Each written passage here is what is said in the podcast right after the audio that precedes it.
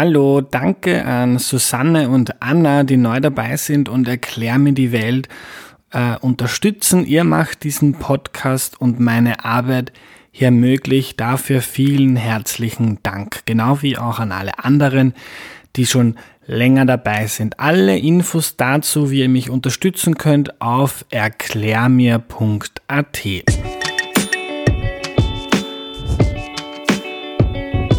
Hallo, ich bin der Andreas und das ist Erklär mir die Welt, der Podcast, mit dem du die Welt jede Woche ein bisschen besser verstehen sollst.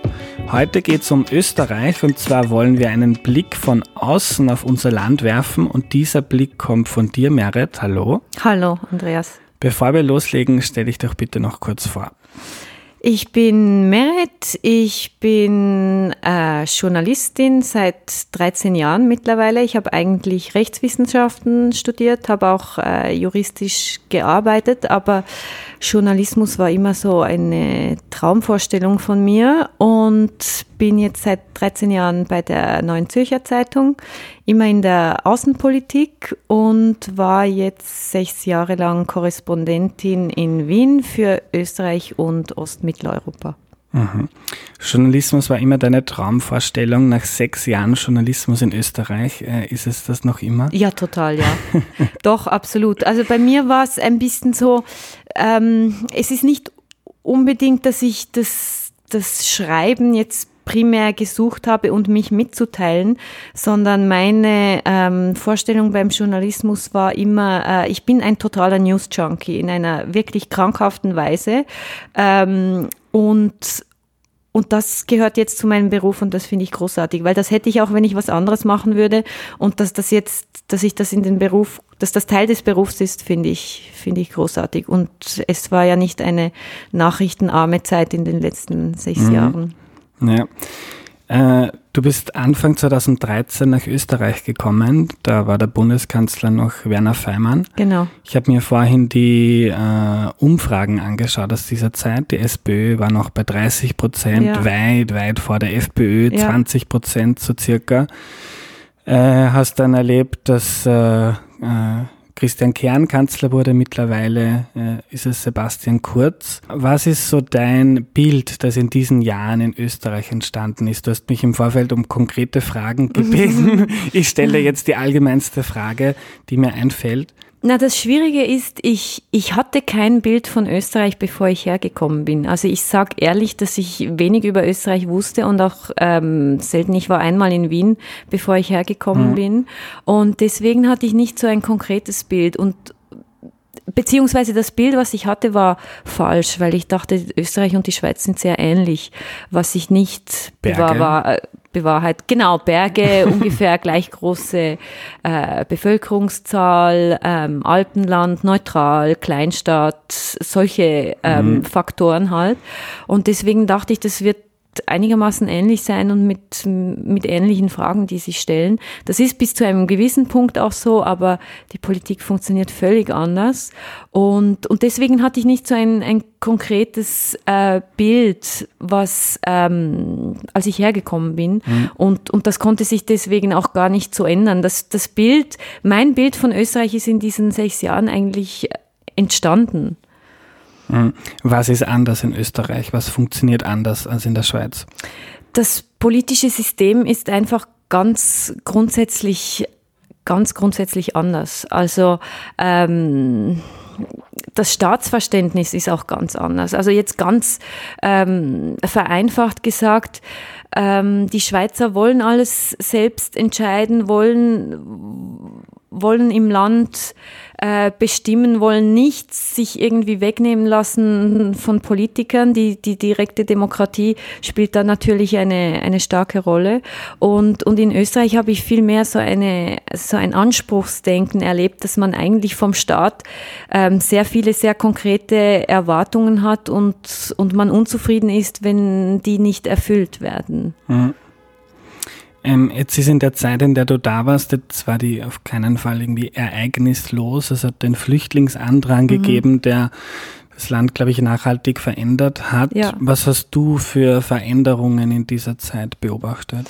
Ja, also ich glaube auch, die, die Flüchtlingskrise war natürlich ein ganz einschneidendes Ereignis für, für Österreich, also nicht nur für Österreich natürlich, aber hier hat sich wirklich, also die ganzen politischen Veränderungen ähm, jetzt der letzten Jahre sind meines Erachtens schon äh, darauf zurückzuführen. Klar hat schon nach der Wahl dann 2013, als dann wieder die große Koalition kam und alles wieder im gleichen Trott, hat die FPÖ ja gleich zugelegt in, ähm, in den Umfragen. Also es ist nicht so, dass, dass die Flüchtlingskrise die FPÖ äh, katapultiert hat. Aber ähm, dass dieses Thema dann derart äh, dominant in der innenpolitischen Debatte wurde, das hatte natürlich damit zu tun. Ich war auch wirklich erstaunt im Sommer 2015 damals, ähm, wie überfordert Österreich war zu diesem Zeitpunkt. Dann ein halbes Jahr später fand ich eigentlich war es gar nicht mehr so, weil als die großen Zahlen kamen, hat man das eigentlich relativ gut bewältigt. Aber in diesem Sommer, ähm, als man da diese Zeltlager aufgestellt hat bei Dreiskirchen und so, das, das hat mich schon schockiert, dass ein Land wie Österreich ähm, derart überfordert ist mit dieser Situation. Und, und dieses Ereignis hat, hat die ganze politische Debatte so geprägt, dass seither das einfach das Hauptthema war. Das hat man ja auch in allen Umfragen bei der letzten Nationalratswahl dann gesehen, dass das für die Leute wirklich das allerwichtigste Thema war, mit großem mhm. Abstand. Jetzt kennen wir diese Migrationsdebatten ja auch aus der Schweiz mit, äh, mit dem Minaretsverbot mhm. zum Beispiel mhm. schon vor keine Ahnung wie vielen Jahren das war. Mhm. Äh, auch in anderen europäischen Ländern gibt es so eine, eine Gegenbewegung zur Migration. Äh, unterscheidet sich Österreich da von anderen Ländern oder ist das so quasi im europäischen Trend eh relativ normal? Ich, ich glaube, die Schweiz und Österreich waren da ähm, der Entwicklung, der gesamteuropäischen Entwicklung ein bisschen voraus. Ähm, in Österreich war das mit der, mit der FPÖ, mit Jörg Haider, der hat das natürlich schon sehr früh zu einem, zu einem äh, wichtigen Thema gemacht.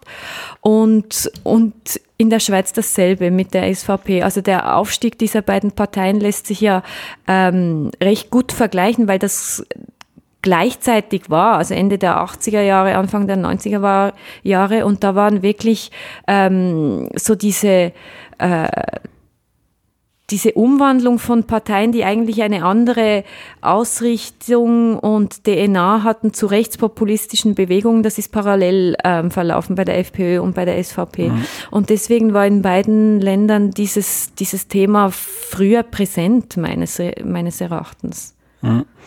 Äh, wie siehst du den Umgang der österreichischen Medien mit dem Rechtspopulismus mit der FPÖ? Sind die parteiisch, äh, manche, oder zu hysterisch oder laufen sie Stöckchen nach, die Politiker ihnen hinwerfen? Ähm, das ist eine schwierige Frage. Ich finde eigentlich, also die, die ähm, österreichischen Medien werden im Land meines Erachtens über Gebühr kritisiert. Ich finde eigentlich, die sind besser, als ihr Ruf ist. Ich finde auch nicht diese Parteilichkeit, die häufig, ähm, die häufig den Medien vorgeworfen wird, sehe ich nicht in, in dem Ausmaß. Also klar, natürlich hat der Standard zum Beispiel eine politische Ausrichtung, wie die Presse auch eine politische Ausrichtung hat. Das ist auch legitim. Das sind private Medien. Ähm, beim ORF, der immer wieder in der Kritik steht, sehe ich das eigentlich nicht so. Die, die ähm, rechtspopulistischen Parteien arbeiten natürlich sehr, sehr geschickt mit Medien, viel besser oder haben viel früher erkannt, wie man mit Medien arbeiten muss als, als andere Parteien, meines Erachtens. Das ist auch in der Schweiz ein Thema, weil der Aufstieg dieser Parteien hat natürlich damit zu tun, dass sie ähm, Medi äh, Themen gesetzt haben und die Medien da dann aufgesprungen sind. Aber das waren auch Themen, die die, die Leute beschäftigt haben. Und ich finde, man kann dann den Medien nicht vorwerfen, dass man das aufgreift. Manchmal fand ich ja, dass man vielleicht ein bisschen hysterisch ist vielleicht übertrieben, aber der Umgang mit der FPÖ schon sehr alarmistisch immer war, insgesamt im Land, in den Medien, aber auch bei den anderen Parteien. Die Medien haben ja da gespiegelt, wie der Umgang der Bevölkerung oder der Parteien ist. Es gibt wenige Leute, die irgendwie ein, ein neutrales, unaufgeregtes Verhältnis zur FPÖ haben. Entweder man findet die richtig gut oder man findet sie ganz, ganz schlimm. Es gibt irgendwie nicht viel dazwischen. Und, und die Medien spiegeln diesen, diese Polarisierung meines Erachtens. Mhm. Was für ein Bild hast du von der FPÖ bekommen in diesen Jahren? Ähm, also natürlich eine sehr, sehr populistische äh, Partei. Und da muss man immer, bei dem po äh, Begriff Populismus kommt immer gleich die, die Kritik und, und ähm, ja, wird man immer geprügelt für diesen ähm, Begriff. Aber man kann das ja sehr klar definieren, was Populismus ist. Und die FPÖ ist für mich ein, ein ganz, ganz äh, typisches Beispiel mit dem Kritik an den sogenannten Eliten, ähm, diese Spannung, diesen Graben ähm, zeichnen zwischen der Bevölkerung und einer Elite und, und, und das so darzustellen, dass man quasi die einzigen ähm, die einzige Partei ist, die die Bevölkerung repräsentiert und alle anderen ähm, politisieren an der Bevölkerung äh, vorbei. Das ist, sind für mich klassische populistische Merkmale. Das ist, äh, können rechte Parteien sein, gleich wie äh, linke Parteien. Und, und das ist für mich das Prägende bei der FPÖ. Ähm, mich haben natürlich wie die meisten diese ganzen rechten ähm, Skandale oder Affären, wie man es auch immer bezeichnen will, schockiert. Also zum Beispiel bei der Liederbuchaffäre, das war ja ganz kurz nachdem die Regierung angetreten ist. Und das ganz war kurz, kannst du nochmal da kannst du mal kurz erzählen, worum es da ging? Genau, es ging darum, dass also die, die schwarz-blaue Regierung oder türkisblau, wie man das auch formulieren will, ich sage schwarz-blau, ähm, ist gerade angetreten, war gerade im Dezember vereidigt worden und dann im Januar, ähm, kurz vor der Landtagswahl in Niederösterreich, ist, hat der Falter ähm, veröffentlicht äh, das Ausschnitte oder Texte aus dem Liederbuch der Burschenschaft Germania irgendwas. Ich weiß jetzt gar nicht mehr, wie der volle Name mhm. dieser Burschenschaft war.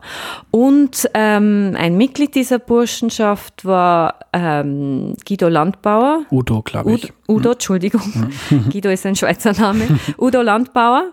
Und ähm, ja, musste sich dann natürlich rechtfertigen, wie kann das sein, dass solche Texte in solchen Liederbüchern sind.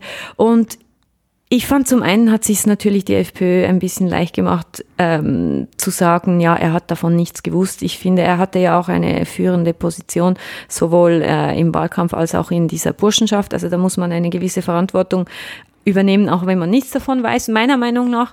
Ähm, aber vor allem, was mich richtig, wirklich richtig schockiert hat, ist, dass solche Texte in einem äh, Buch vorkommen, das, glaube ich, in den 90er Jahren neu aufgelegt wurde oder neu gedruckt mhm. wurde. Also das war jetzt nicht eine Ausgabe irgendwie aus den 30er Jahren oder 40er Jahren oder von mir aus auch 50er Jahren. Also es wurde in den 90er Jahren ähm, neu gedruckt und, und ähm, und das hat mich wirklich schockiert.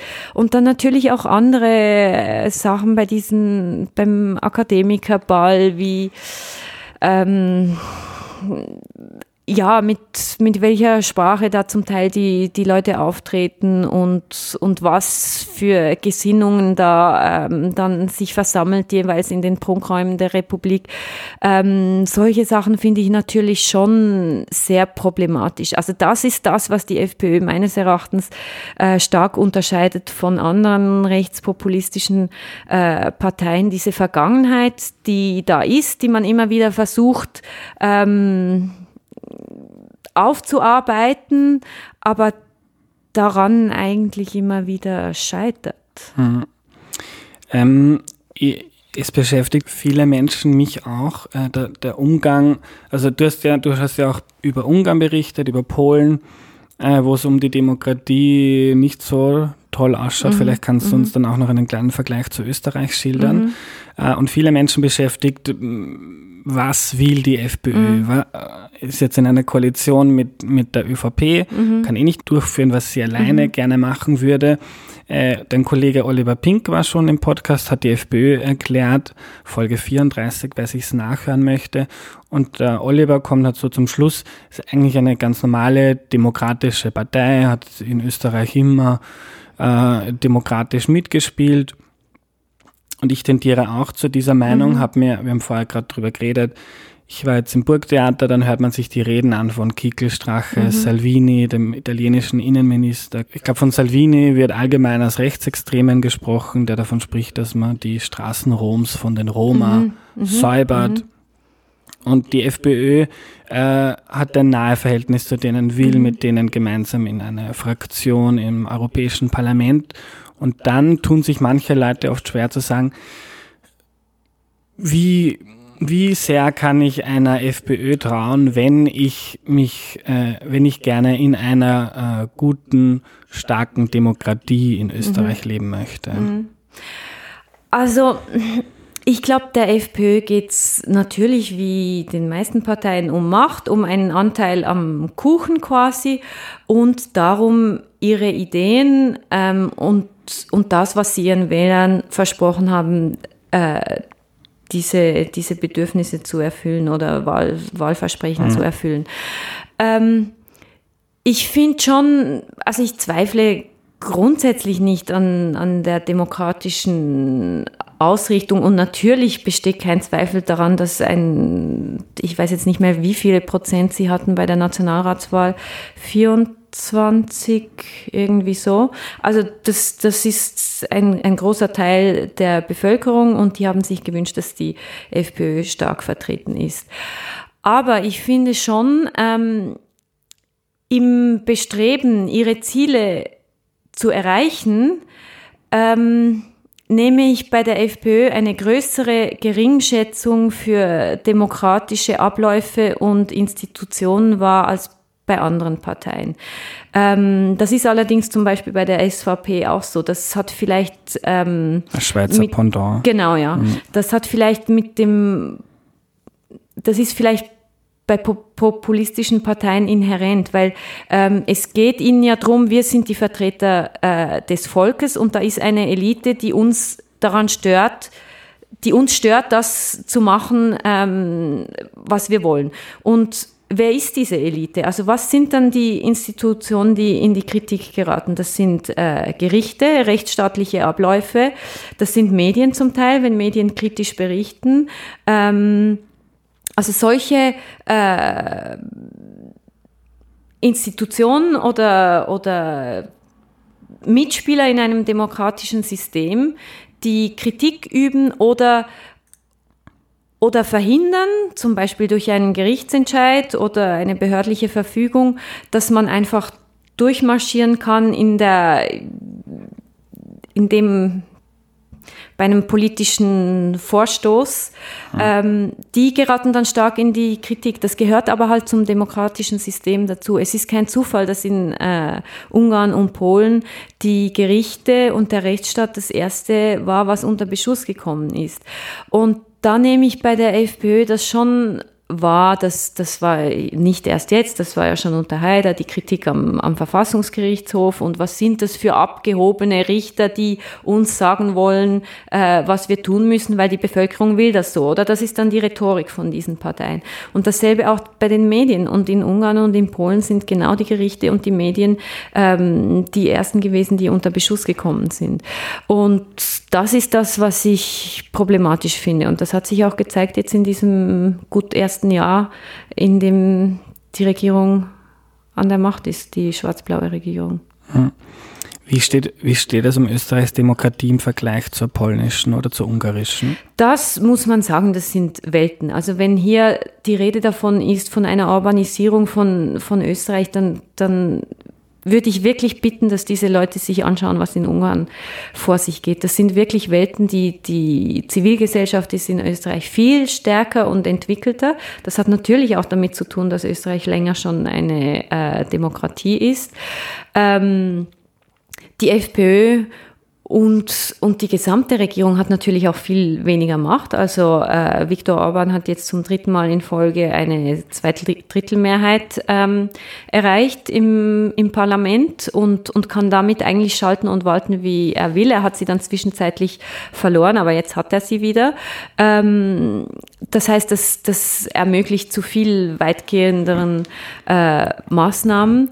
Ähm, ja, die, die Medien sind hier viel äh, selbstbewusster und, und vielfältiger. Das ist vor allem das Problem in Ungarn. Nicht so, dass die, äh, es ist nicht so ein Problem der Medienfreiheit, sondern ein Problem der Medienvielfalt inzwischen. Ähm, das kann man gar nicht vergleichen. Es gibt bei der FPÖ Ansätze, ähm, wie gesagt, diese Rhetorik, die ich erwähnt habe, und Sie nennen ja auch, also äh, Heinz-Christian Strache hat offen, hat offen gesagt, wenn wir alleine regieren würden, würden wir es wie Orban machen. Das hat er mal, hat er mal gesagt. Mhm. Aber ähm, das hat er ja nicht. Und die ÖVP ist da natürlich schon eine, eine Bremse, selbstverständlich. Ähm, also insofern, das, das kann man gar nicht vergleichen. Mhm. Ich wollte gerade die hypothetische Frage stellen, ob du glauben würdest, wenn die FPÖ auch eine Zweidrittelmehrheit hätte in Österreich, ob dann was ähnliches wie in Ungarn passieren würde. Ich wusste nicht, dass Strache das so gesagt hat, aber glaubst du, dass das ähnlich ablaufen könnte? Ähm, das ist jetzt eine ganz schwierige Frage. Eigentlich glaube ich es deswegen nicht, weil der Aufschrei wahrscheinlich größer wäre, weil einfach Österreich die entwickeltere Demokratie ist. Das ist nicht, weil die Österreicher klüger oder besser sind, sondern einfach, weil äh, Ungarn erst seit 1989 ein, ein freies, unabhängiges äh, Land ist. Das spielt eine große Rolle.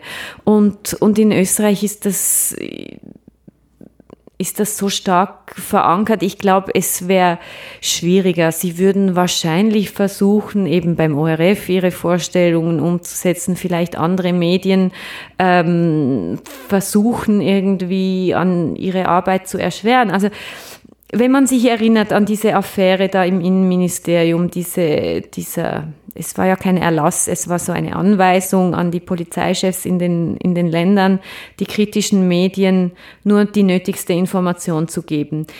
Ich finde, man darf das nicht überdramatisieren, aber es zeigt schon eine, eine Geisteshaltung, die offenbar vorherrschend ist in diesem Ministerium, die vom FPÖ, das vom FPÖ-Minister ähm, geführt wird. Und insofern, wenn Sie jetzt eine Zweidrittelmehrheit hätten, würde es sicher nicht einfacher für kritische Medien. Dasselbe ist natürlich bei den Gerichten, bei dem, beim Verfassungsgericht würde ähm, versucht, was auch jetzt schon gemacht wird, selbstverständlich, dass man ähm, äh, Richter ernennt, die einem politisch jetzt einigermaßen nahestehen. Das haben alle Regierungen gemacht.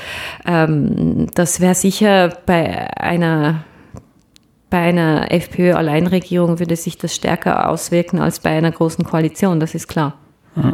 Ich möchte am Ende noch ein paar Fragen stellen, die mir Hörerinnen und Hörer geschickt haben. Äh, und zwar fragt Michi, ob die Schweiz irgendetwas hat, das Österreich fehlt, eine Institution, einen Verein, eine NGO, ein Medium. Ähm, ähm, wenn ich jetzt sagen würde, die direkte Demokratie, dann machen wir ein riesiges Fass auf. Aber das ist natürlich ein ganz, ganz mhm. entscheidender Punkt, der ähm, für mich die, die äh, den Unterschied in der politischen Debatte ausmacht. Also die politische Diskussion in, in, in der Schweiz ist viel, viel sachlicher. Und das hat damit zu tun, dass wir halt viermal im Jahr über verschiedene, ähm, jeweils über dann zwei, drei verschiedene Sachfragen debattieren und, und abstimmen. Das heißt, die Bevölkerung muss zum einen gut informiert werden von den Politikern und zum anderen heißt es halt auch, die Parteien, es bilden sich immer wieder andere ähm, Koalitionen. Das heißt, es kann auch mal sein, dass die SVP mit den Linken einer Meinung ist bei einer Frage gegen die Mitteparteien zum Beispiel. Und, ähm, und das macht die Debatte sachlicher und vor allem auch weniger personalisiert. Also die einzelnen Personen sind viel, viel, viel weniger mhm. wichtiger als, als in Österreich. Und das ist ein entscheidender Unterschied. Also es ist nicht eine konkrete Behörde oder Institution, sondern dieses Instrument direkte Demokratie. Mhm. Was hat dir in Wien nicht gefallen? Ähm, was hat mir in Wien nicht gefallen? Das ist eine schwierige Frage. Vielleicht die, diese Eiseskälte im Winter und diese Gluthitze im, im Sommer. Also das Klima ist ein bisschen extremer als, als weiter westlich. Ähm, dann muss ich sagen, was mich nervt, ist dieses Granteln der, ähm, der Kellner in den Kaffeehäusern, in diesen, in diesen äh, ganz klassischen touristischen Kaffeehäusern. Ich weiß, das gehört dazu, aber mich nervt Ich finde es mhm. unnötig. Ähm, aber man sieht da schon, äh, dass das sind wirklich winzige Kritikpunkte. Ich mag die Fiaker nicht. Als Radfahrerin, als Radfahrerin sind die Fiaker irgendwie mühsam. Die behindern in der Innenstadt den Verkehr und ja, dies, ich mag die nicht. Hm. Gibt es etwas, das du in Österreich im Vergleich zu anderen Ländern besonders gut oder toll fandest? Ja, ich liebe die ähm, Selbstironie der Österreicher, also den Humor grundsätzlich, aber diese Selbstironie finde ich großartig. Also das wird mir sehr fehlen. Danke, Merit. Danke, Andreas, für die Einladung.